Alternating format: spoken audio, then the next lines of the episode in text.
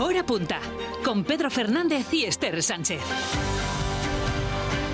¿Qué tal? Saludos, buenas tardes. Son las dos. Hoy el campo mira más que nunca a Bruselas y se manifiesta, lo hace Madrid también en la capital comunitaria. Y es que hoy los ministros de Agricultura de la Unión Europea están reunidos desde las 10 de la mañana y se esperan medidas como respuesta a las movilizaciones del sector agrario. El gobierno de España ya ha planteado dos tipos de acciones. Por un lado, la simplificación de la PAC para reducir la burocracia y las exigencias ambientales y por otro, endurecer las importaciones de terceros países para acabar con la competencia desleal mediante las denominadas cláusulas espejo. Es necesario y España va a defender una vez más hoy lo que se refiere a las cláusulas espejo, es decir, que productos que no están autorizados en la Unión Europea no puedan ser eh, utilizados eh, tampoco por eh, productos que se exporten a la Unión Europea y sean importados por nosotros. Y mientras los ministros debaten, miles de agricultores y ganaderos de toda España, muchos de ellos extremeños, se manifiestan a esta hora en Madrid. Lo hacen desde el Ministerio de Agricultura hasta la sede de la Comisión Europea para exigir un giro en las políticas agrícolas. Somos los de verdad, los del campo, nos están ninguneando como quieren y nos están llevando por su terreno y quieren que todos seamos funcionarios. Y es una pena que no podamos sentirnos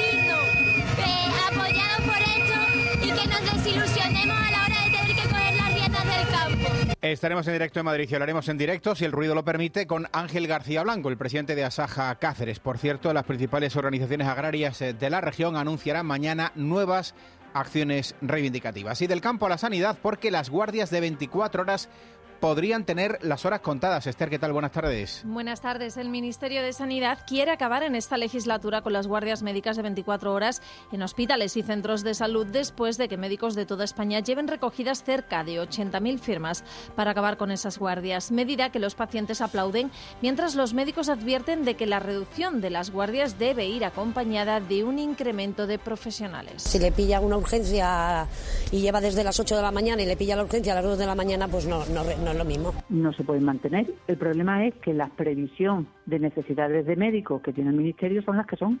Y si tú rebajas las 24 horas, ¿con qué lo vas a cubrir? Y otro asunto relacionado con el empleo. Los ayuntamientos extremeños van a disponer este año de 49 millones de euros de fondos autonómicos para contratar desempleados. Es la misma cantidad que el año pasado. El PSOE ha criticado esta mañana los requisitos exigidos por la Junta, mientras el Ejecutivo Regional defiende la flexibilidad de los criterios establecidos. No solo ahora eh, nos dicen qué y cómo tenemos que contratar, sino que además ponen una serie de criterios. Los criterios son flexibles para las entidades, no, no hay rigidez por lo que se entiende que los órganos gestores de los municipios no tendrán problemas para la contratación de los demandantes. Y dos apuntes de la actualidad nacional. La dirección del PSOE ya ha pedido al exministro José Luis Ábalos que entregue su acta de diputado. Los socialistas consideran que tiene responsabilidad política por la presunta implicación de su ex asesor, Coldo García, en un caso de corrupción relacionado con la compra de mascarillas. Desde el Partido Socialista, transparencia absoluta, con toda la convicción.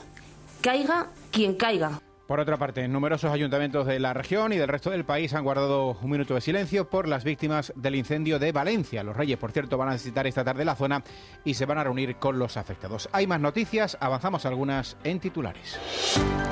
Condenado a siete años de cárcel, el acusado de disparar en el pecho a un vecino de Higuera de Vargas durante una romería. Por otra parte, el Tribunal Superior de Justicia de Extremadura ratifica la condena de 10 años de cárcel a un hombre acusado de agredir sexualmente a una menor con discapacidad en Badajoz. Extremadura es la tercera comunidad con mayor tasa de riesgo de pobreza en el conjunto del país. Ha aumentado en medio punto ese porcentaje. En el caso de la población con carencia material severa, escala hasta el 9%, que es la tasa más alta desde el año 2015. Villanueva de la Sierra celebra el Día Grande de su fiesta del árbol, la fiesta medioambiental más antigua del mundo. Hoy ha tenido lugar una recreación histórica y la plantación de 200 árboles. Enseguida nos vamos hasta allí en directo.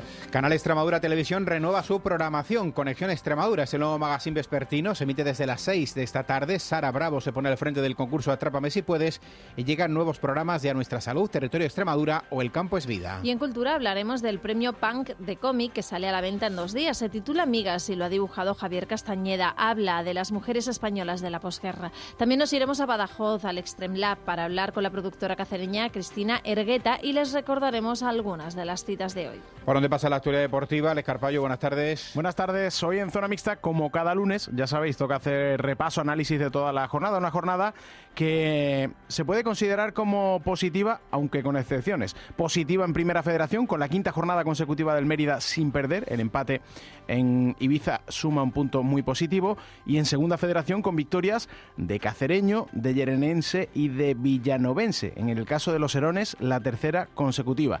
La nota negativa la pone el Badajoz y el Montijo con sus derrotas. Hablaremos de ello, lo analizaremos en el bar y también toda la agenda del fin de semana, lo que ha dado de sí el fin de semana destacando el oro del Campeonato de España de César Castro y el récord de España en el 200 libres en natación. Nos escuchamos en un ratito, lo contamos en zona mixta. En la previsión del tiempo los chaparrones han sido protagonistas, todavía lo siguen siendo a esta hora en algunos puntos de la región, incluso también alguna nevada que otra. Carlos Benito. La presencia de todo el aire frío que se nos ha colado en altura en estas últimas horas es la responsable de los chaparrones que se han reactivado a lo largo de esta mañana y en este tramo central del día. Precipitaciones mucho más dispersas y discontinuas que las de ayer o que las de esta madrugada y que aparecen sobre todo por zonas del centro, de la mitad este y del norte de Extremadura. Y que, ojo, ya nos han dejado algunas nevadas débiles en cotas a partir de apenas unos mil metros y aguanieve o nieve granulada en cotas a tan solo unos 800, 900 metros de altitud. A lo largo de esta tarde se repetirán todavía estos chaparrones y mantendremos las mismas cotas de nieve en toda Extremadura, aunque poco a poco comenzarán ya a perder presencia estas eh, lluvias, estos chubascos en la recta final de la jornada. De hecho, ya esta próxima noche y madrugada y aún en el primer tramo de la mañana del martes será solo hacia el extremo norte, en zonas de vertiente norte, sobre todo por donde veremos algunas precipitaciones más. De todas formas, mañana ya se retira buena parte de este aire frío y el día anuncia más calma, con rachas de viento mucho menos destacables que las de hoy. A esta hora, ojo, volvemos a superar los 50 y casi los 60 kilómetros por hora en algunas zonas, con menos probabilidad de que se repitan, decíamos, las precipitaciones, sobre todo a partir de media mañana y ya durante la tarde, y con temperaturas que nos dejarán un primer tramo del día más frío que el de hoy y una tarde mañana con máximas de apenas 14, 16 grados en el llano. Completamos ya portada mirando la carretera, situación del tráfico. DGT, Patricia Reaga, buenas tardes. ¿Qué tal? Muy buenas tardes. A esta hora situación muy tranquila en la red de carreteras extremeñas, tanto la red viaria principal como en la secundaria se circula con total normalidad. Eso sí, especial atención porque el viento está soplando con cierta intensidad en varios puntos de la comunidad y puede condicionar el tráfico. Como siempre, moderen la velocidad y aumente la distancia de seguridad.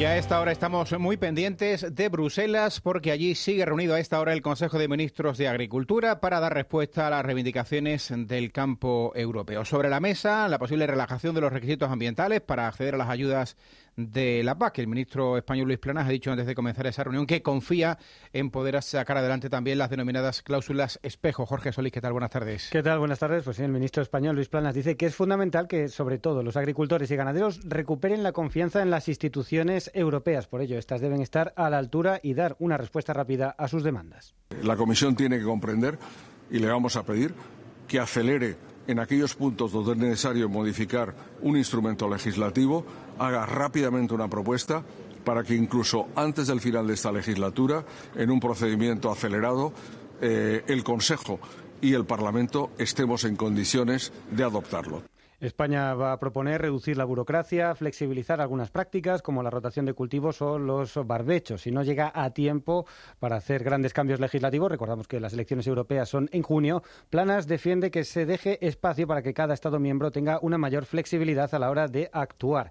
Además, se muestra convencido de que hay cuestiones que pueden aplicarse pronto, como las cláusulas espejo, que eh, impedirían importar aquellos productos que incumplen los criterios de producción que se exigen en territorio comunitario. Pero en relación con las cláusulas espejo, yo no soy pesimista, yo soy muy optimista. Mi experiencia europea me dice que cuando uno tiene una causa justa y unos argumentos a favor de ella clarísimos, con paciencia y con persistencia, acabamos logrando nuestro resultado. Eso sí, Planas defiende que se tiene que seguir manteniendo los mercados abiertos, no se puede cerrar la Unión Europea a las importaciones. Estamos muy pendientes del término de esa reunión, de ese Consejo de Agricultura que ahora mismo está debatiendo sobre las vacunas y bioseguridad. Veremos cuándo afrontan todas estas medidas de las que estamos muy pendientes. Mientras tanto, en Bruselas también cientos de agricultores se han manifestado con sus tractores, se han incendiado neumáticos, se ha arrojado estiércol en la calle e incluso se han saltado algunas barricadas policiales. Protestas en Bruselas, gracias eh, Jorge, y también en Madrid. Allí miles de agricultores, eh, decenas de tractores eh, están recorriendo a esta hora el trayecto comprendido entre el Ministerio de Agricultura y la sede de la Comisión Europea en el Paseo de la Castellana. Lo hacen para exigir medidas contundentes que resuelvan los graves problemas que tiene el campo. Siguiendo esa protesta está nuestra compañera Nora Moreno. Adelante, Nora, buenas tardes.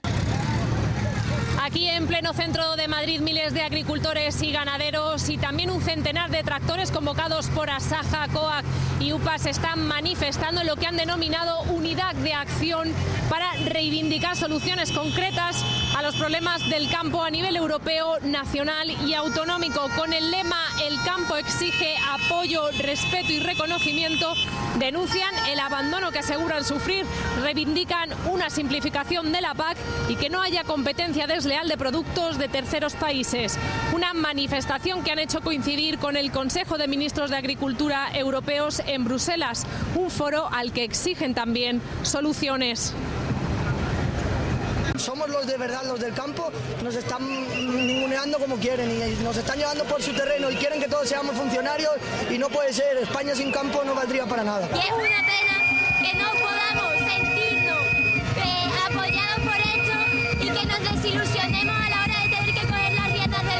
Una protesta en la que participan también muchos agricultores eh, extremeños, decenas de autobuses, en torno a 40 han partido esta mañana hasta Madrid. Esther. Tras varias horas de carretera, se han reunido con el resto de compañeros de otras comunidades a las puertas del Ministerio de Agricultura para recordar viejas reivindicaciones, precios justos, fin a la competencia desleal que suponen los acuerdos comerciales con terceros países y una flexibilización de la actual PAC que dicen está llevando al sector a la ruina. Escuchamos a Ángel García Blanco de Asaja, Lorenzo Los problemas son nacionales, los problemas son en la altura que tenemos de burocracia, cuadernos digitales, cláusulas de espejo, competencia desleal. Un gran problema que es los costes. La gente tiene que saber que nosotros producimos con unos costes muy altos, no es una cuestión de precio, es una cuestión de costes. Y después tenemos sectores muy específicos como la miel, por ejemplo, como el tabaco, como lo que es el sector del vino, que está totalmente hundido. No puede ser que la política agraria comunitaria sea la paz la que está expulsando a los agricultores y los ganaderos en este momento del campo, por la burocracia, por la imposición de normas que no tienen sentido. Agricultores y ganaderos se sienten ninguneados por Europa y por las instituciones españolas. Por cierto, Asaja, UPA y la Unión van a informar mañana en Mérida de nuevas acciones reivindicativas eh, por parte de estas organizaciones agrarias al margen de lo que pueda ocurrir hoy en Bruselas. Y esta mañana en Canal Extremadura hemos hablado con el ingeniero agrónomo, economista, investigador del CSIC, Tomás García Azcárate. Asegura Esther que son muchas las medidas que se pueden adoptar para mejorar la vida de nuestros agricultores y ganaderos. Entre ellas, proponer reforzar los controles sobre las importaciones, etiquetar mejor los productos o poner sanciones más altas a quienes incumplan la ley de la cadena alimentaria. El experto defiende que la sostenibilidad ambiental y la producción agrícola deben ser compatibles, pero teniendo muy presente una cuestión, la solvencia de las explotaciones. No hay agricultura verde en números rojos. Por lo tanto, el mantenimiento de una de la rentabilidad de la agricultura, unos precios dignos para unos productos dignos, debe ser el punto de partida de una política realmente ecologista. Azcárate se muestra convencido de que hoy se tomarán medidas importantes en Bruselas. Pues precisamente de esas medidas que se pueden adoptar hoy, de las reivindicaciones en general del campo, han hablado en nuestra tertulia política de los lunes los principales partidos de la región. Escuchamos a Pilar Gómez del PP, Piedad Álvarez del PSOE, Joaquín Macías de Unidas por Extremadura y Óscar Fernández de Vox. No espero absolutamente nada de las reivindicaciones del señor Plana. Menos mal que tenemos otros presidentes de otros Estados miembros que sí están reivindicando realidades que el campo necesita. A mí me da pena que no las reivindique el señor Plana. Es que todo el mundo tiene su parcela y su cuota de responsabilidad. Y por tanto, si tiene su parcela y su cuota de responsabilidad, tendrá la oportunidad de ayudar a resolver los problemas. Eso es lo que debería estar haciendo ahora la Junta de Extremadura. Porque ¿para qué querían el gobierno PP y Vox? ¿Para echar la culpa al PSOE? No hay determinación tampoco, tampoco para prohibir de verdad la entrada de productos tratados con fitosanitarios prohibidos. Estamos permitiendo que entren productos que se tratan con, fitosanitarios que aquí en España están prohibidos. Creemos que el problema del campo no, no, no es el conjunto de medidas medioambientales que se han diseñado desde la Unión Europea. El problema está realmente en, en los precios, en los precios a los que se pagan los, los productos ahora mismo.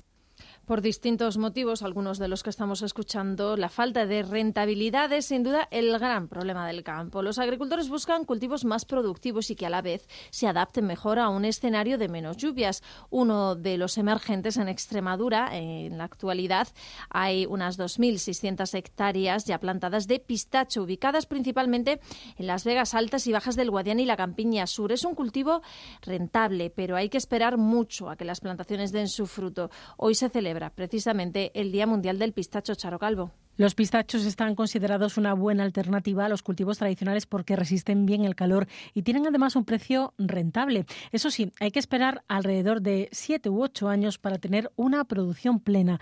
Petri Monge ha apostado por este cultivo en Alange. Consume muy poca agua y resiste bastante tanto al frío como al calor. Después, claro, también tarda mucho en dar el producto es un riesgo, pero una vez que entre en el mercado parece que que está un poco más equilibrado. Es un sector al alza y además ya contamos con una fábrica de pistachos aquí en la región, ubicada en Fuente de Cantos. José Luis Punta, pistachero, reconoce que de esta forma se controla el proceso y es también un impulso para el sector en la comunidad. Nos va a aliviar el procesado y luego vamos a, a tener garantía y confianza en lo que se está haciendo. Porque si no es un poco bajo los ojos cerrados manda el pistacho que yo lo he llevado alguna vez a Ciudad Real y si te dicen que han salido 150 kilos, pues como si te dicen 100, no sabes. Así las cosas, el pistacho puede ser considerado como el oro verde del campo, porque presenta muchas posibilidades y mucho futuro. Gracias, Charo. Y cerramos este bloque de información rural contándoles que Extremadura ha vivido la peor temporada de caza menor de su historia, según la Federación Extremeña, que achaca a la sequía de esta pasada primavera la situación. Además, consideran que a ello se suma la intensificación de los agrosistemas, el aumento de la matorralización o la superficie forestal que favorece a la caza mayor en detrimento de la menor. Una situación que preocupa a la Federación. Con respecto a la próxima campaña, son optimistas a tenor de las previsiones climáticas para la primavera que favorecerían la reproducción de las especies. El balance de esta temporada que está a punto de acabar es desigual entre la caza menor y la mayor y no ha aparecido por aquí, por lo tanto, una temporada cinegética para olvidar, aunque sí que es cierto que la temporada de caza mayor pues ha ido bien, con, con muy buenas monterías, con capturas en, en, torno a lo, a lo, normal, así que bueno, quizá un, menos calidad de la esperada en la caza en la caza mayor, pero siguen siendo sigue siendo abundantes.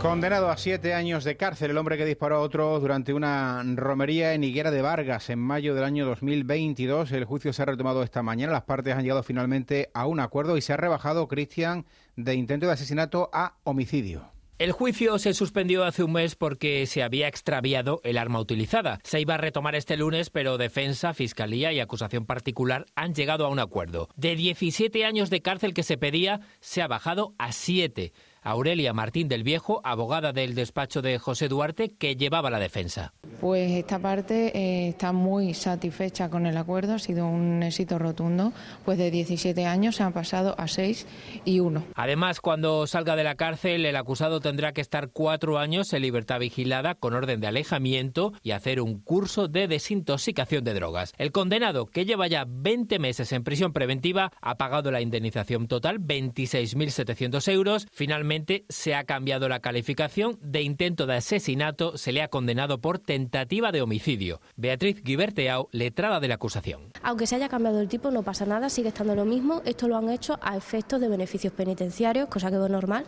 porque es lo que tiene que hacer su defensa, defender a su cliente, no entorpecer. Fiscalía también está conforme con la condena, que es firme, no se puede recurrir. Y el Tribunal Superior de Justicia de Extremadura ha ratificado la condena de 10 años de cárcel a un hombre acusado de agredir sexualmente a un menor con discapacidad. El fallo del TSJ extremeño se acaba de conocer. Los hechos sucedieron en Badajoz. El hombre era entonces pareja de la madre del menor. En la resolución desestiman el recurso presentado por su letrado Alfredo Pereira y confirman la condena de 10 años de cárcel impuesta por la Audiencia Provincial de Badajoz en noviembre de 2023. Un vecino de Orellana la Vieja ha sido detenido por robo y tráfico de drogas. En los registros de su vivienda, la Guardia Civil ha localizado material que había sustraído una vivienda del poblado de pescadores de la isla del Zújar en Castuera. En concreto, recuperaron cañas y maletines con señuelos valorados en 14.000 euros. Además, hallaron semienterrado un bote con 52 dosis de cocaína, 74 gramos de sustancia para el corte de droga y dos básculas de precisión. El detenido ya ha sido puesto a disposición judicial.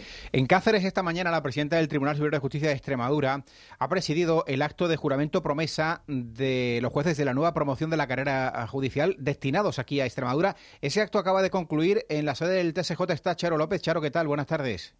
Buenas tardes. El destino de los cuatro nuevos jueces será el juzgado de violencia sobre la mujer de Badajoz, el de primera instancia, instrucción número 3 de Don Benito, el juzgado número 1 de Olivenza y el juzgado de primera instancia, instrucción número 1 de Valencia de Alcántara, con autoridad también sobre el registro civil.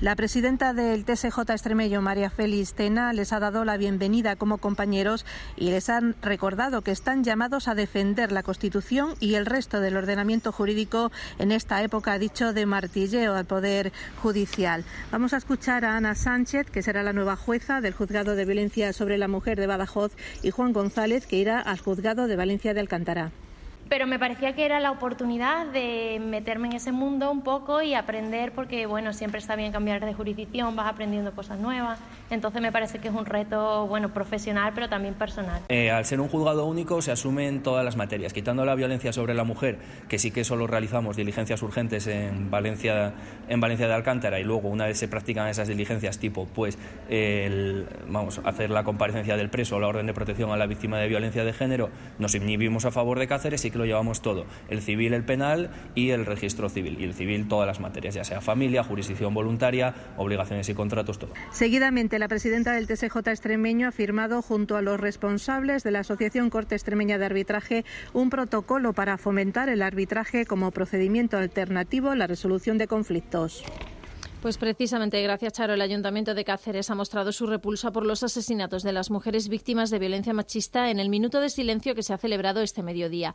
En él se ha rendido homenaje a las víctimas de los últimos asesinatos machistas cometidos en Alicante y Gerona. Con estos crímenes son cuatro las mujeres asesinadas por sus parejas o exparejas en lo que va de año y cinco el número de menores que han quedado huérfanos por la violencia de género. Una trabajadora del Ayuntamiento ha leído el manifiesto de repulsa. La lucha contra la violencia machista debe ser una tarea común. Debemos aunar esfuerzos y compromisos si queremos que desaparezca. Solo desde el convencimiento de la responsabilidad compartida por el conjunto de la ciudadanía y los poderes públicos podremos erradicar definitivamente esta terrible lacra social. También minuto de silencio que se ha guardado prácticamente en todos los ayuntamientos de la región hoy a las 12 en solidaridad con las víctimas del incendio en Valencia el pasado jueves. Ha sido un llamamiento de la Federación de Municipios y Provincias. Por cierto, parece que la principal hipótesis del origen del fuego es un cortocircuito. Informa Ana Grajera. Un llamamiento al que se han unido ayuntamientos como el de Villafranca de los Barros, Arroyo de la Luz, Cáceres, Badajoz o Mérida. Donde rompían con este aplauso ese minuto de silencio al que además de representantes institucionales han unido representantes también de las fuerzas y cuerpos de seguridad del Estado y algunos cuantos ciudadanos y ciudadanas. Con su silencio han enviado este abrazo en la distancia a los familiares de las personas fallecidas, a las personas heridas y también a quienes han perdido sus hogares tras el devastador incendio de Valencia el pasado jueves. Esta tarde lo harán allí directamente en Valencia los Reyes de España. El luto de toda Valencia es el luto de toda España. Y así lo queremos trasladar mañana por la tarde, la reina y yo, cuando compartamos allí con los valencianos su, duelo y su dolor. Así lo expresaba ayer el rey Felipe VI. Él y la reina Doña Leticia visitarán la zona del incendio, se van a reunir con autoridades de la zona, con miembros de los equipos de emergencia y también con algunas de las familias afectadas. Hora punta. La actualidad de la mañana en Canal Extremadura Radio. En la Comisión de Presidencia de la Asamblea eh, se, ah, se, ha hablado hoy del empleo municipal. En cuanto al programa de colaboración económica municipal, el principal partido de la oposición ha cuestionado el modo en que la Junta ha administrado los 49 millones de euros de este año, cifra similar a la del 2023. Luis Moral ha seguido esta sesión. El PSOE opina que faltaron indicaciones del SEXPE a los ayuntamientos. Considera demostrado que el gobierno autonómico no se fía de los responsables municipales, le acusa de imponer criterios difíciles de cumplir, pide certezas y se queja de falta de previsión. Álvaro Sánchez Cotrina, del Grupo Socialista. Le dice a los ayuntamientos dos días antes de finalizar el año con una falta de previsión evidentemente constatable que pueden contratar a desempleados para poder desarrollar esos servicios públicos de calidad que, insistimos, queremos desarrollar en los municipios. Respondía el director general de Administración Local que los contratados deben ser desempleados de larga duración, de menos de 30 años o más de 45, con itinerarios personalizados de inserción y que no estén cobrando el paro. Pedro Romero niega que haya rigidez en los requisitos y defiende las actuaciones al respecto. El gobierno de María Guardiola ha tomado las medidas necesarias para que los ayuntamientos puedan contratar lo antes posible al personal dependiente de estas ayudas en aras de garantizar los servicios públicos en todos los municipios de la región. Recordaba Romero que a cada consistorio llega por esta vía un mínimo de 21.500 euros, aunque reconocía cambios en los criterios de distribución. Se quiere, añadido, fomentar la rotación en las contrataciones. Planes de empleo dirigidos fundamentalmente a los colectivos más vulnerables. Hoy hemos conocido que el porcentaje de población en riesgo de pobreza o exclusión social, la denominada tasa AROPE, ha aumentado medio punto porcentual el año pasado. En España esa tasa es del 26,5%, pero en Extremadura se eleva al 32,8%. Somos la tercera región con la tasa de riesgo de pobreza más alta de España. Y hoy profesionales y pacientes se han pronunciado sobre la intención del Ministerio de Sanidad de acabar en esta legislatura, al menos reducir las guardias médicas de 24 horas. El sindicato médico SIMES dice que esa medida tiene que ir acompañada de un incremento de profesionales. Los pacientes dicen que es eh, positiva porque esas guardias prolongadas merman las capacidades de los médicos después de tantas horas de trabajo. La iniciativa partió de un grupo de profesionales sanitarios que han recogido ya desde el 3 de febrero unas 80.000 firmas bajo el lema No podemos más. Ellos denuncian que las jornadas de 24 horas ponen en riesgo la vida de los pacientes ya que aumentan las posibilidades de cometer errores. María José Rodríguez del sindicato SIMEX asegura que son una fuente, una fuente de sobrecarga laboral y defiende su reducción, pero cree que en paralelo habría que reforzar la plantilla y mejorar las retribuciones. Las guardias son ahora mismo fuente de sobrecarga laboral, eh, afectan negativamente a la salud laboral, están repercutiendo también negativamente en la conciliación.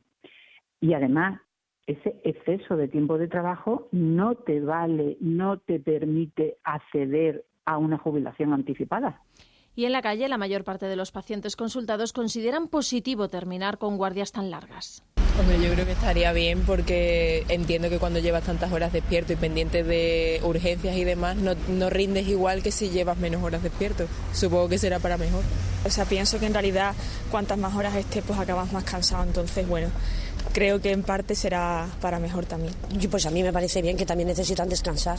Los médicos sí, no me parece mal. Son muchas horas las que tienen y no rinden lo mismo cuando uno trabaja ocho horas que cuando está a las 24 horas del día.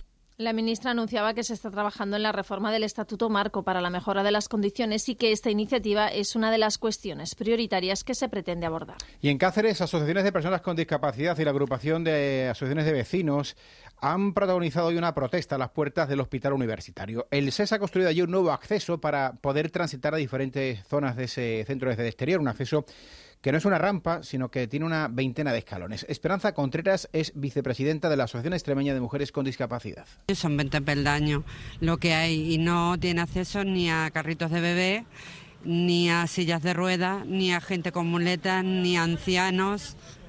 O sea que la verdad es que ha sido un mazazo porque eh, se está vulnerando la ley de accesibilidad universal y no hay derecho a eso. Protesta también hoy en todo el país de los trabajadores de la banca, un paro parcial al que estaban llamados 150.000 trabajadores, muchos de ellos en Extremadura, para reclamar mejoras en el nuevo convenio colectivo. Un paro parcial entre las 8 y las 10 de la mañana que habría tenido un seguimiento del 85% según los sindicatos convocantes. El FINE, UGT y comisiones obreras aseguran que pese a los beneficios récord de estas empresas, las plantillas llevan años con el sueldo congelado. Por eso reivindican una subida salarial de entre el 17 y el 23% frente al 8% que plantea la patronal.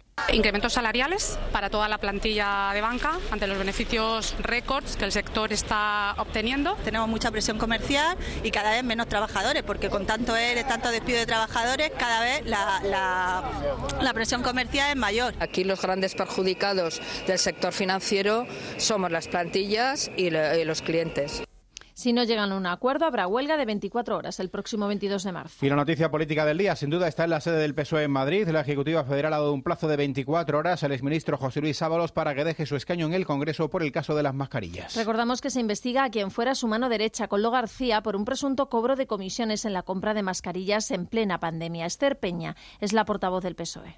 Eh, ninguna duda que José Luis Ábalos eh, actuará en consecuencia por este bien mayor, que es el Partido Socialista Obrero Español. Los socialistas también han anunciado que solicitarán una comisión de investigación en la Cámara Baja sobre la compra de material sanitario por parte de las administraciones públicas durante la pandemia del coronavirus. No la hagas y no la temas. Nadie debería sentirse intimidado con esta comisión de investigación.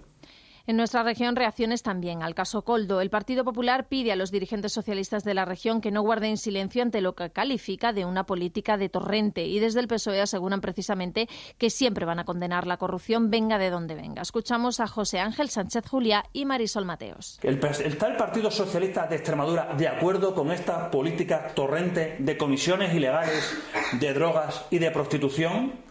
Los que están los que estaban, pero también que dicen aquellos que aspiran a estar. Obviamente eh, no vamos a permitir eh, que nadie, eh, ningún tipo de concesión de nadie ni de nada que tenga que ver con la corrupción y del PSOE federal al regional, porque esta tarde se va a celebrar el único debate de la campaña de primarias para elegir al nuevo líder o lideresa de los socialistas extremeños. Debate 8 de la tarde en la sede regional de Mérida, con los dos aspirantes, el actual presidente de la Diputación de Badajoz y alcalde de Villanueva, Miguel Ángel Gallardo, y la vicepresidenta primera de la Asamblea y exportador del Grupo Socialista, Lara Garrito. Recuerden que las votaciones serán el próximo sábado.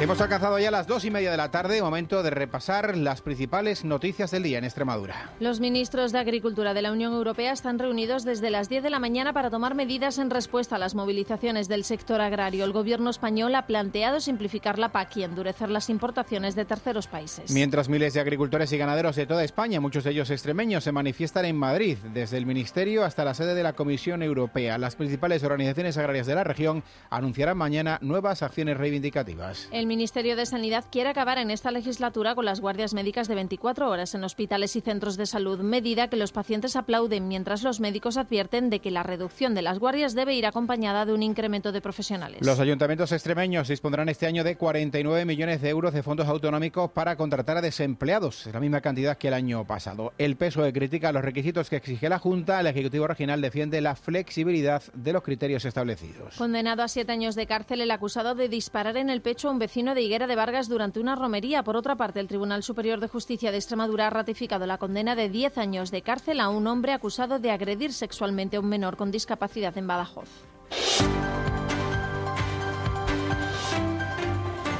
Cita con la naturaleza hoy en Villanueva de la Sierra, el día más especial, el día grande de su fiesta del árbol. Ya saben que es la fiesta medioambiental más antigua del mundo. Allí siguen repoblando sus montes con más de 200 especies, una por cada año que cuenta ya esa fiesta. Hace unos minutos ha terminado precisamente su recreación histórica que ha seguido Esperanza Rodríguez. Esperanza, ¿qué tal? Buenas tardes. Buenas tardes. En este momento, vecinos y visitantes están disfrutando de una caldereta de cabrito cocinada al estilo de 1805, año en el que se instauró esta celebración que es bien de interés cultural desde 2017. Hoy es el día institucional de la fiesta que ha comenzado a las 10 eh, de la mañana con reparto de árboles y plantas, seguidamente una misa el pregón y la recreación histórica de la fiesta del árbol los robles, los castaños y la encina, madre mía, cómo han quedado. Están todos abrazados. ¡Ay, qué desgracia, Dios mío! Que Dios Padre bendito nos proteja. El programa aquí en Villanueva de la Sierra comenzó el pasado sábado con una feria gastronómica, medioambiental y de maquinaria. Siguió ayer con una jornada sobre arboricultura y demostraciones de, cocina y durante el fin de semana también la plantación de unas 200 unidades de árboles de distintas especies como álamos, alcornoques, castaños o encinas. El fin de fiesta será esta tarde con actuaciones de músicos locales. 220 años, estamos hablando de muchos años y no, no te lo crees, la verdad. Encantado de, conocerlo, una fiesta tan antigua, así que muy bien. los niños plantando flores, plantando, plantando los árboles y todo, sí. Además que somos el primer pueblo que hicimos esto de los árboles, ¿eh? plantar árboles, que esto es hoy día... árbol más antigua de... La fiesta medioambiental más antigua del mundo. Así, es, así es. Pero no la única. Hay muchas como Valde la Calzada en Flor, que empieza ya. La media maratón celebrada este domingo entre los frutales ha dado el pistoletazo de salida a tres semanas de actividades en torno a la floración de estos árboles, que suponen el motor económico de toda la comarca. Hasta el 17 de marzo habrá talleres, festival de cerveza artesana y de folclore o rutas didácticas por las que pasaron el año pasado más de mil escolares. También ruta ecuestre y como broche la tradicional cita Caminando entre Cerezos. Una edición, la 21 ya, que cuidará todos los detalles para buscar el título de fiesta de interés turístico regional y en la que se implican todos los vecinos de este pueblo de colonización. Juani González es directora de la Universidad Popular.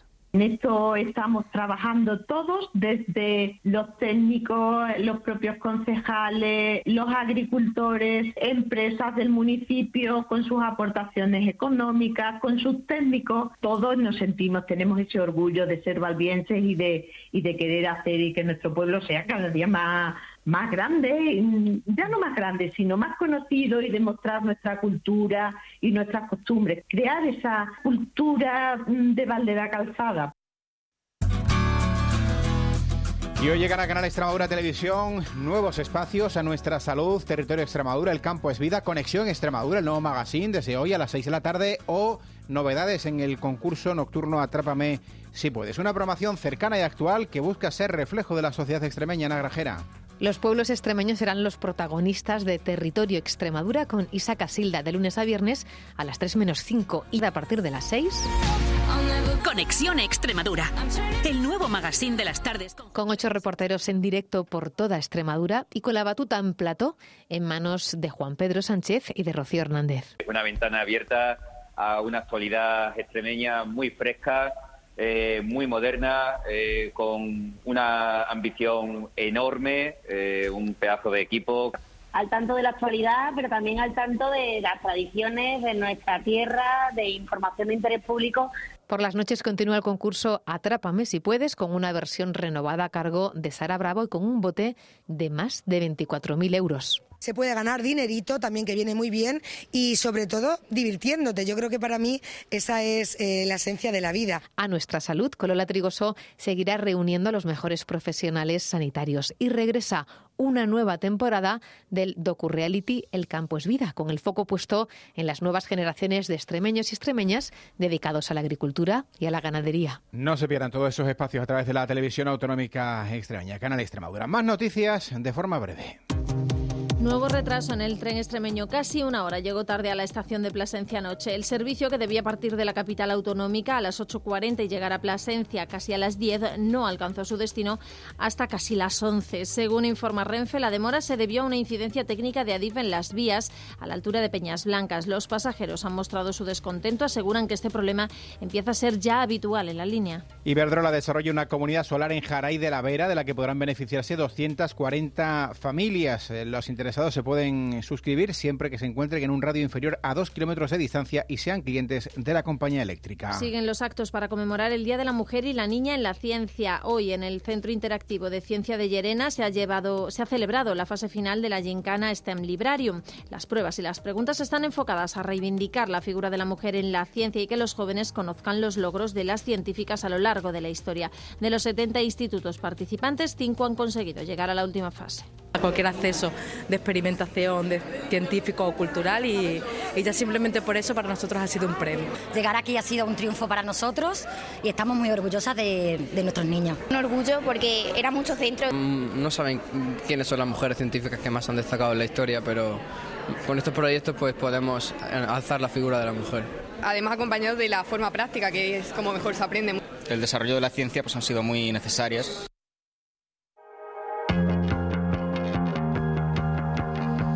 2 y 38 minutos, momento de repasar las noticias en las principales ciudades de la región. En Badajoz han comenzado las obras de la plataforma única de la calle Zurbarán. Durarán dos meses, Cristian Polanco. Sí, ya han comenzado las obras este mismo lunes. La plataforma única en la calle Zurbarán, solamente en la zona que va desde la Plaza de San Atón hasta Plaza de España. No se va a hacer plataforma única en el último tramo de la calle, la que linda con Ronda del Pilar. Se prevé que la obra dure dos meses, que acabe a finales de abril. Carlos Urueña es concejal de Vías y Obras. La obra va a durar dos meses. Hemos decidido hacerla completa porque es más rápido y entonces durante esos dos meses estará cerrada. Se va a mantener la zona en el sobreancho, la zona de carga y descarga, el aparcamiento de minusválidos y en esa zona pues se plantarán, se harán unos alcorques y se plantarán los árboles que quepan, que en principio serán tres o cuatro. Desde hoy, el tráfico en la zona se ha tenido que reordenar, corte de tráfico en la calle Zurbarán y cambio de sentido en la calle Ramón Albarrán. Los garajes, al menos en esta primera fase, tienen prohibido totalmente el acceso. Y la Fundación CB acaba de firmar un convenio con la asociación Down Badajoz para fomentar un programa de vivienda de vida independiente para personas con discapacidad intelectual. En Cáceres, Unidas Podemos critica la falta de mujeres en el jurado de los recién creados premios de la música extremeña convocados por el Ayuntamiento Mabel Sánchez. 16 son los miembros del jurado de los premios de la música convocados por el consistorio. De ellos tan solo hay una mujer. El Grupo Municipal Unidas Podemos ha criticado la falta de mujeres en esta iniciativa y lanza la pregunta de si no hay profesionales de la música que sean mujeres. Por ello, pide la incorporación inmediata de mujeres en este jurado de unos premios que organiza la Concejalía de Cultura. Consuelo López es su portavoz. La marca Cáceres Ciudad de Festivales que nosotros propusimos hacía hincapié en el papel de las mujeres en la cultura, un proyecto rechazado por el Gobierno Popular. El día 8 de marzo el PP se pondrá tras las pancartas, pero el resto del año Rafael Mateos no moverá un dedo por las políticas de igualdad y de género. Y por otro lado, la cofradía penitencial del Santo Crucifijo, más conocida como Cristo Negro, volverá la próxima Semana Santa a su recorrido habitual tras cambiar el trazado de la procesión el año pasado. Además, lucirá una nueva corona de espinas traída de Jerusalén para salvaguardar la actual que tiene un siglo de historia. Mérida acogerá este jueves y el viernes un congreso en torno a los derechos humanos, la diversidad sexual y de género en el mundo, todo en torno a la conmemoración de la firma de la Declaración de Mérida. Ana Grajera. Una declaración que fue aprobada por el plenario del Congreso de Cooperación Internacional y Derechos Humanos LGTB en marzo de 2017 y que no solo va a analizar el estado de la cuestión, sino que también va a iluminar con los colores de la bandera arcoiris el templo Diana. Además, hoy hemos sabido que el 16 de mayo se celebrará el evento Foro Talento Público. Va a reunir a 75 gestores y gestoras públicas de la administración local y va a contar con la presencia de asesorías especializadas con el sector público y con el relato de casos prácticos, de ejemplos de buenas prácticas e innovación que ya se aplican en algunos ayuntamientos. Y un último apunte. La Junta Local de Gobierno ha aprobado esta mañana la cesión del circuito de automodelismo del Prado al Club de Automodelismo Radio Control Mérida por dos años más dos de prórroga. El ayuntamiento se encargará del mantenimiento y de las reparaciones de las instalaciones, mientras que el club se encargará de la limpieza diaria de las zonas comunes, exteriores e interiores, así como de la responsabilidad de la apertura y del cierre de la instalación. Por último, en Plasencia, el concejal de movilidad admite que la situación del transporte urbano de la ciudad es complicado, pero desmiente que haya autobuses que circulen sin ITV. Asegura que al final de la semana habrá novedades sobre la adquisición de nuevos vehículos. Jimena Matías. El ayuntamiento continúa intentando adquirir nuevos autobuses urbanos y ya están avanzadas las negociaciones con otras administraciones, en concreto con la Secretaría General de la EMT. Según el concejal delegado, a finales de semana podría haber novedades. David Óniga desmiente además que haya vehículos que circulen sin ITV. Yo no desconozco si alguna unidad va sin la pegatina, pero evidentemente por responsabilidad a nadie se le ocurre ir con un vehículo sin, sin ITV. Otra, otra cosa, que haya unidades que estén pendientes de pasarla y que a lo mejor están pendientes de alguna revisión técnica o algún, eh, algún arreglo mecánico para poder pasarla. No te digo que no, pero los que están en circulación evidentemente tienen que tener su ITV. De otro lado, el ayuntamiento sacará a licitación las nuevas rutas lumínicas por un importe de 233.000 euros a cargo del Plan de Sostenibilidad Turística. Se sustituirán las luminarias y cableado, así como instalarán otras más eficientes que conseguirán una eficiencia energética del 60%. Los espacios afectados, los puentes Trujillo, Nuevo y San Lázaro y las plazas Mayor, San Nicolás y San Vicente Ferrer. Se licitará en las próximas semanas y se espera que esté ejecutado a finales de año.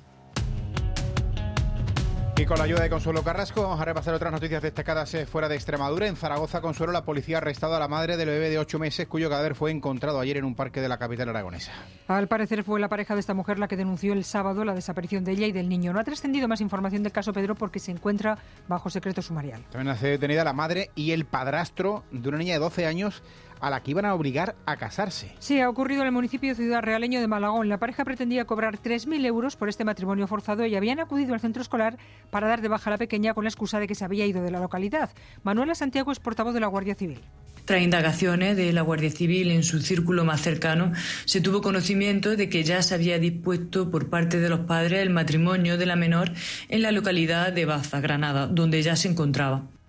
Nos quedamos ahora en Sevilla con una noticia que hemos conocido esta mañana y que está dando mucho de qué hablar porque el alcalde eh, plantea cobrar una tasa por visitar la Plaza de España. Eso evidentemente está generando polémica, Consuelo. Y tanto que sí. José Luis Sanz argumenta que con el IBI que paga la ciudadanía no se puede mantener el patrimonio sevillano y recuerda que en 2029 se cumplirá el centenario de la Exposición Universal. Su intención es que la Plaza de España llegue a la conmemoración en las mejores condiciones. El primer edil sevillano ya ha hecho cálculos basándose en los más de 4 millones de visitantes que tiene la capital. Suponga usted que el 80% de esos visitantes visitan la Plaza España, seguramente son muchos más. Multiplique usted por 3 o 4 euros. Esa cantidad permite que esta plaza tenga un servicio de vigilancia y control 24 horas, 365 días al año, que ahora mismo no tiene. ¿eh? El presidente de la Asociación de Hoteles de Sevilla rechaza la tasa. También lo ha hecho ya la ministra de Hacienda. Recordamos que una decisión de ese tipo implica varias administraciones, entre ellas a la Dirección General de Patrimonio del Estado, que depende de Hacienda. Y terminamos en Siria porque 14 personas han muerto al explotar una mina que el grupo terrorista Estado Islámico había colocado en el desierto de Raqqa. El artefacto ha provocado heridas a ocho personas más. Y ahora es tiempo para la cultura, Esther. Venga, vamos con ella. Vamos a hablar del premio Punk de cómic que sale a la venta en dos días. Se titula Amigas y lo ha dibujado Javier, Javier Castañeda. Habla de las mujeres españolas de posguerra. También nos iremos a Badajoz, al Strenlab, para hablar con la productora cacereña Cristina Ergueta y recordaremos algunas de las citas de hoy con Olga Yuso. Buenas tardes. Muy buenas tardes. Comenzamos por el cómic porque estoy completamente enamorada de este Migas.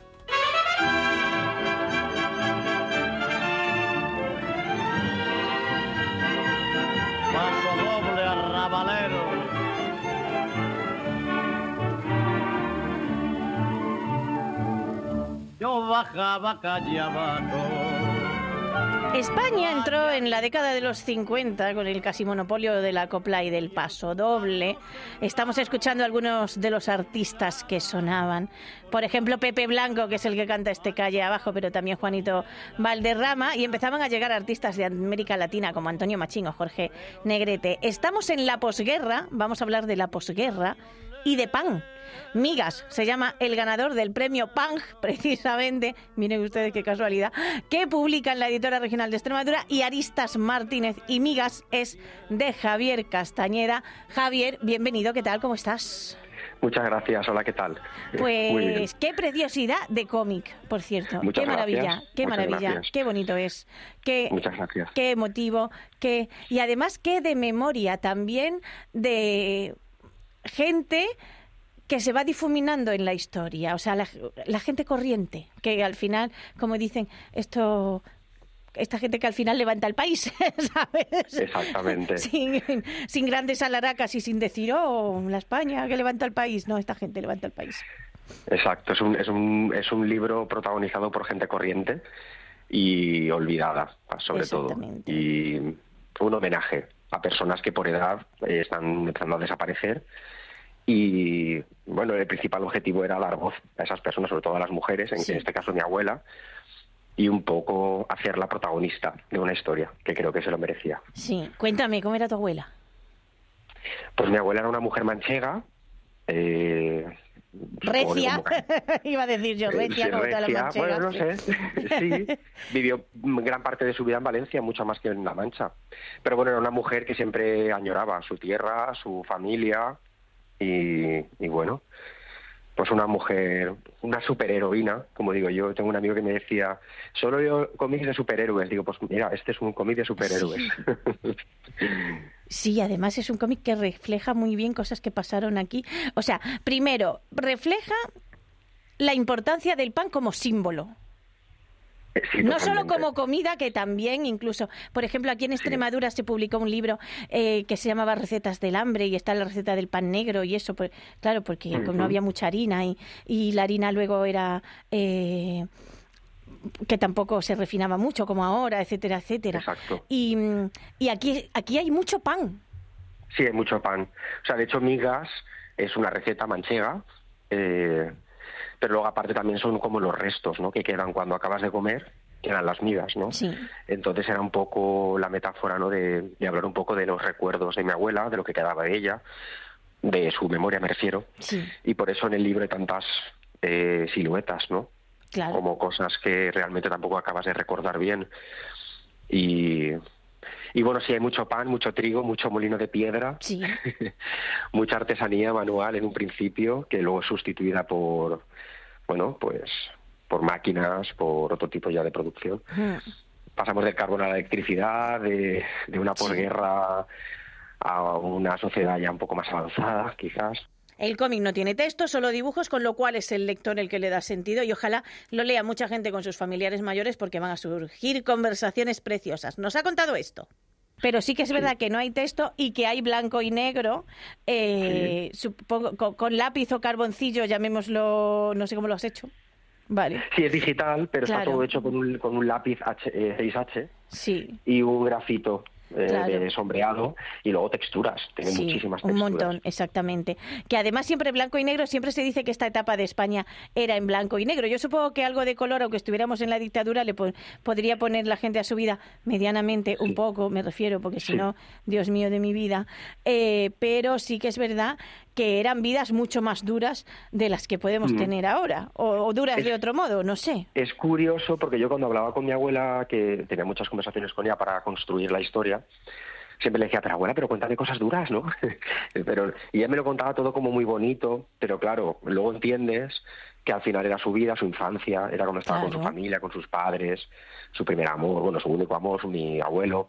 Entonces ella no, no te puede contar como algo dramático, eso es una cosa que interpretas tú ella lo recuerda como algo, pues eso, Porque tiene que trabajar y tiene que trabajar, exactamente. Exacto, entonces para ella era su infancia, era cuando estaba con su madre, que murió muy joven, o sea, con su padre, entonces claro, era un poco raro eh, transmitir una, una vida dura contada de una manera tierna, ¿sabes? Mm. Entonces, por eso yo creo que el libro al final...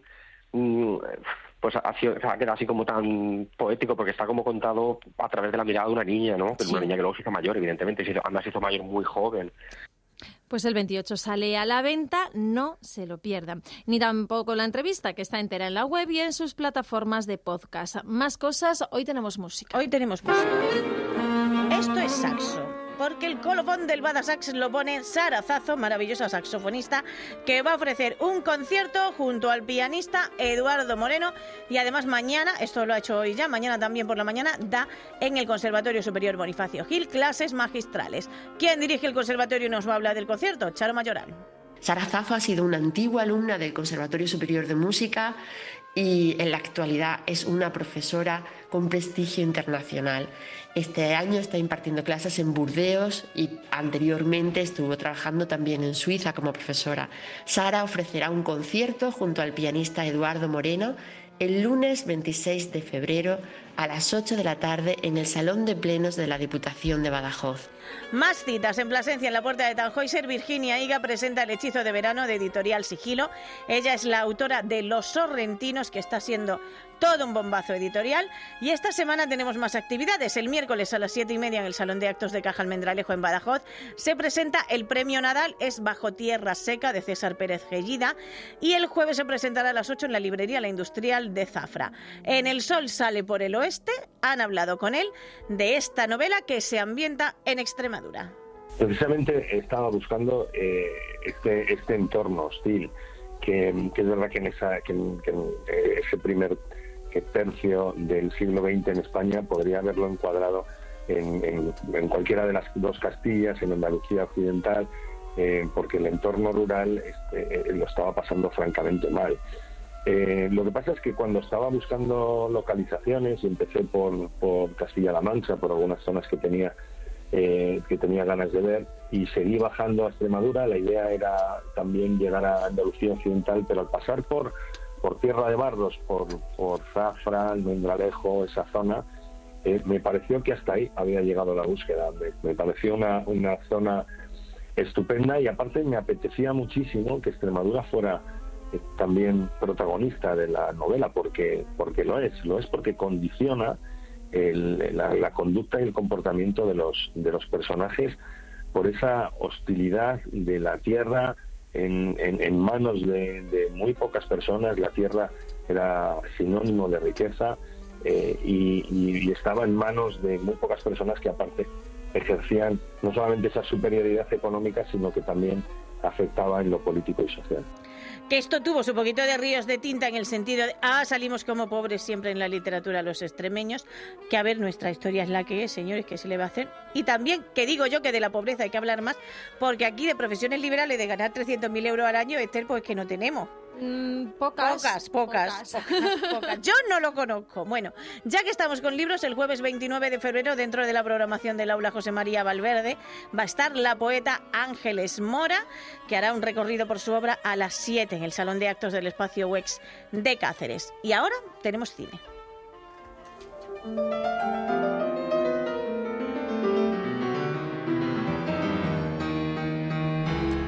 Nos vamos a ir al Extreme Lab, el laboratorio cinematográfico que se celebra en Badajoz estos días. Cristina Ergueta, que es productora, ha trabajado con Manuel Gómez Pereira y con Yolanda García Serrano o Eduardo Chapero Jackson antes de producir sus propias películas con la productora Gard, que ahora hablaremos de ella. Ha hecho, por ejemplo, Pueblo también de Elena López Riera o nosotros de Felipe Vara de Rey. Pues ella ha ofrecido una charla cuyo título nos parece Poesía pura, sin un duro pero con futuro. Ella es productora, por supuesto, por eso habla de duros y de futuros. Cristina, bienvenida, ¿qué tal? Muchas gracias, muy bien, feliz de estar en Badajoz. ¿Cómo ha sido la experiencia? Porque en el la participa gente que quiere poner en marcha sus proyectos, esto implica tiempo, estas cosas. O sea, bueno, todos estos meses llevamos oyendo a Bayona, por ejemplo, decir, he tardado 10 años en conseguir financiación para la Sociedad de la Nieve. O sea, ¿cómo ha, cómo ha ido esto de, no, no tengo un duro, pero quiero hacer una película? Bueno, y tardas 10 años y suerte que consigues la financiación, claro, siempre... Suerte que eres bayona. Exactamente, suerte que eres bayona. Exacto. ¿Cómo, ¿Qué te has encontrado en el Estrella? Aparte de gente muy ilusionada. Pues eh, a eso precisamente venía a decirles, era un mensaje doble, el, el, decir, oye, que no tener un duro nos haga perder la ilusión, porque en realidad hacer cine se aprende haciendo y si haces luego conseguirás tener ese dinero para hacer las siguientes cosas y acabar siendo Bayona, ¿no? Entonces me he encontrado mucha ilusión, pero es, es lo principal y lo que y lo que pido y lo que te he contado. Estoy contenta de estar en Badajoz porque como productora extremeña me hace mm. mucha ilusión, hago mucho esfuerzo por, por volver a rodar a Extremadura todo el tiempo. Sí, que además aquí ya ha, nacido la Academia de Cine, hay residencias de cine, ha habido eh, laboratorios de cine LGBT que organiza Fundación Triángulo, el acelerador de proyectos el Stress Lab. O sea, se están moviendo muchas cosas últimamente en el mundo del cine, me parece a mí se están moviendo muchas cosas y eh, estamos haciendo mucho esfuerzo para que se muevan, pero además ese, ese esfuerzo se está viendo también fuera. A mí me pasa que yo trabajo en Extremadura y fuera y cada vez mm. me pasa más que cuando salgo me, me dicen de, oye, Cris, que, que os estáis moviendo, ¿eh? que se está haciendo mucho y se va notando. Se va viendo también que hay mucho cine extremeño y muy buen cine extremeño en festivales de cine. Vamos teniendo un sello propio y una marca de autor en la que estamos trabajando mucho, pero está dando sus frutos ese trabajo. Sí, y eh, estaba yo pensando también, Cristina, sí, los laboratorios, que hay muchos también las residencias, no sé si hay el peligro de la uniformización, es decir, pues eligen proyectos que van a funcionar, que tienen esta estética, estas narrativas, este modelo de negocio, o son eh, muy heterogéneos. Son muy, muy, muy heterogéneos. La cosa es que tienes que saber también, o sea, lo hablaba también en la charla, de tienes que, estar, es una manera de entrar en el mercado. Entonces tienes que saber a qué laboratorio deberías ir según qué tipo de películas se están haciendo. El, yo el riesgo que veo en los laboratorios a veces es que no te hagan dudar. Pues más cosas sobre producción y qué es un productor y qué hace y los proyectos de Cristina Ergueta en sus podcasts y en la web de Agitación y Cultura. Y nos vamos a ir con este Hayden de Sarazazo. Recuerden que va a estar esta tarde en la Diputación de Badajoz tocando el saxofón de la manera tan maravillosa que hace ella siempre. Pues con ella nos vamos a despedir. Muchas gracias, Olga. Mañana nos vemos. Hasta mañana y ustedes no se vayan. En un minuto actualizamos toda la información del día.